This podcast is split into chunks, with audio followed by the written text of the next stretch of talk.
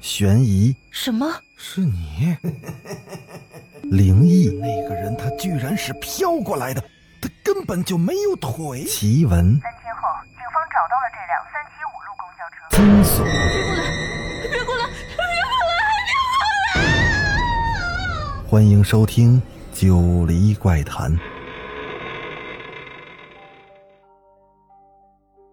Hello，各位听友小伙伴，大家晚上好，欢迎继续收听《九黎怪谈》。咱们今天继续来讲《别想逃》的第三十二集。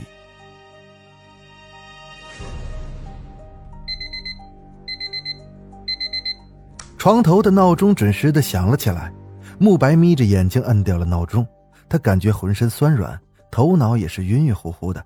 他半躺着好一会儿，才勉强的起了身，眼睛盯住了那扇半开半闭的窗户，他不禁想起了昨天晚上的梦来，心里不禁有些惶惶然。他来到了窗前。寒风正不断的从那半扇敞开的窗户灌了进来，拂在他的脸上，一片的冰凉。窗外天空灰蒙蒙的，几棵树在寒风中瑟瑟的颤抖，一些残存的树叶正在不断的随风飘零，一片深冬肃杀之气。九点左右，慕白出门的时候，无意中瞥到了坐在楼梯口的。曾景川，他听到关门的动静，也正回过头来。早啊，穆记者。你好，曾警官，你来找我吗？慕白关上门，将钥匙放入口袋中。哎呀，我昨晚一整夜都在这里啊。你一整夜都在这儿？这是出了什么事儿吗？从昨晚开始，我奉命暗中保护你，确保你平安无事。谢谢，你放心吧，警方会尽力护你周全的。但是你自己也要万分小心啊，凶手也许就在你的身边。慕白默默的点了点头。好了，你去上班吧，我要回警局了。如果下午有空的话，我想找你了解一些情况，行吗？好，那咱们就下午见。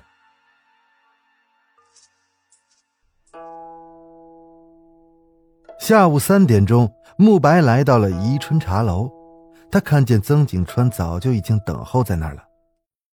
慕白，我想向你了解一下有关你们当年搬家，还有以及你们父辈的一些情况。慕白不动声色的挑了一下眉毛。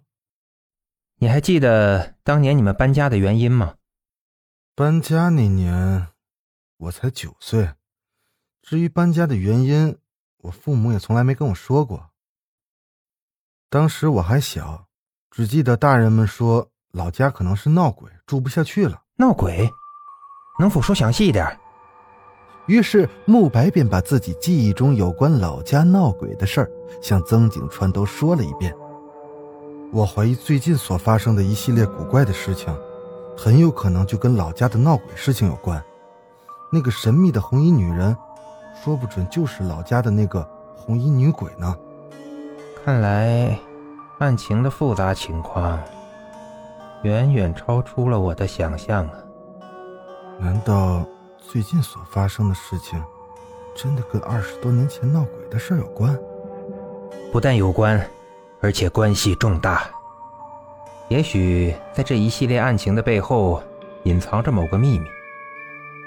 揭开这层迷雾。我们就能够找到答案了。慕白的心似乎沉入了谷底，他隐隐的感到了不安和害怕。慕白，你能说说你父辈的一些情况吗？嗯，只要我知道的，我肯定都会如实说的。根据我们的调查，在已经失踪的三个人当中，邓如意和穆少辉的父亲都是自杀而死的，而穆成风的父亲穆富贵，虽然至今死因不明。但十有八九也是自杀身亡的，究竟他们是为什么自杀？据说你的父亲生前过得也很不愉快，对吗？你说的没错，这也是我困惑了很久的事儿。父亲生前的确有过郁郁寡欢，他夜里还经常的做噩梦，似乎他这一辈子好像都在承受着灵魂上的痛苦煎熬，至死都没摆脱这种痛苦。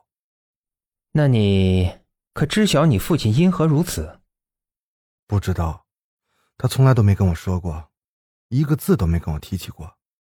唉，连我母亲都不知道他的心事。那么，你还知道有关你们父辈的其他事情吗？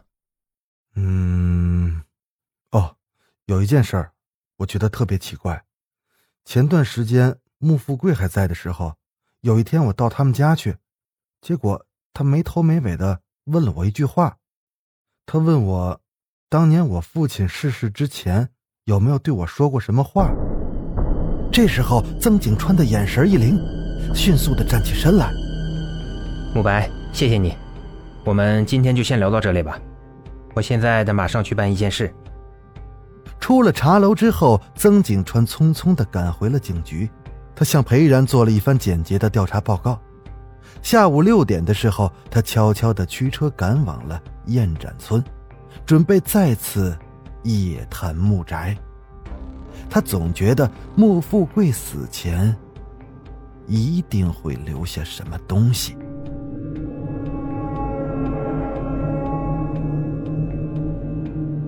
好了，今天咱们就讲到这儿。我是主播九黎香柳，欲知后事如何，咱们下集接着说。